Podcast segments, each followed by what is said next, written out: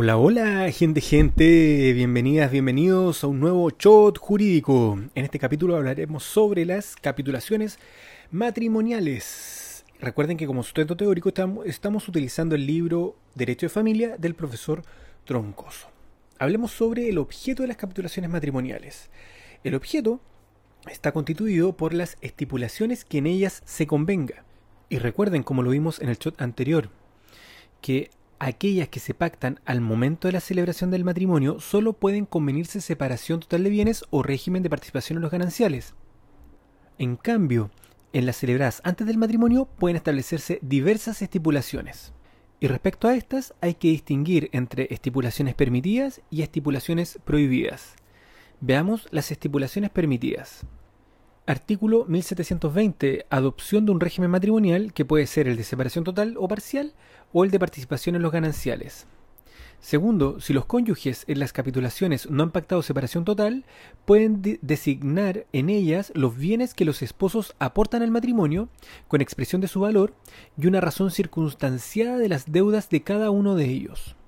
Tercero, la mujer puede renunciar a los gananciales, artículos 1719 y 1721 Cuarto, puede estipularse que la mujer dispondrá libremente de una cantidad determinada. Respecto de estas cantidades, a la mujer se le mira como separada parcialmente de bienes. Quinto, pueden los cónyuges eximir de la comunidad cualquiera parte de sus bienes muebles designándolos en las capitulaciones matrimoniales.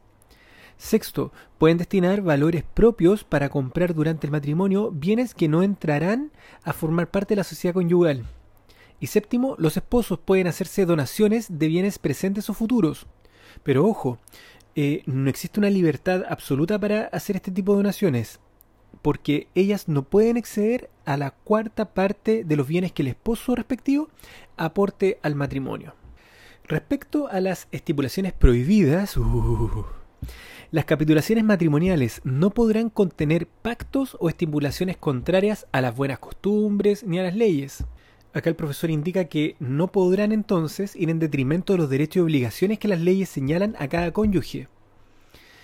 Eh, ni podrá pactarse en ellas que la sociedad conyugal tenga principio antes o después de contraerse el matrimonio.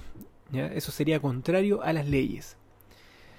Tampoco podrá pactarse que la mujer renuncia a su derecho de pedir separación judicial de bienes, ni podrá renunciarse a la acción de divorcio o que una vez disuelta la sociedad conyugal, los cónyuges permanecerán en indivisión por más de cinco años, o que los cónyuges no vivirán juntos, ni establecer normas contrarias a los derechos del marido como jefe de la sociedad conyugal, y del mismo modo no se podrá privar a la mujer de los derechos que le confiere el artículo 150. Bien, con esto damos por terminado este shot, les mando un abrazo y nos vemos en el siguiente capítulo. ¡Chao!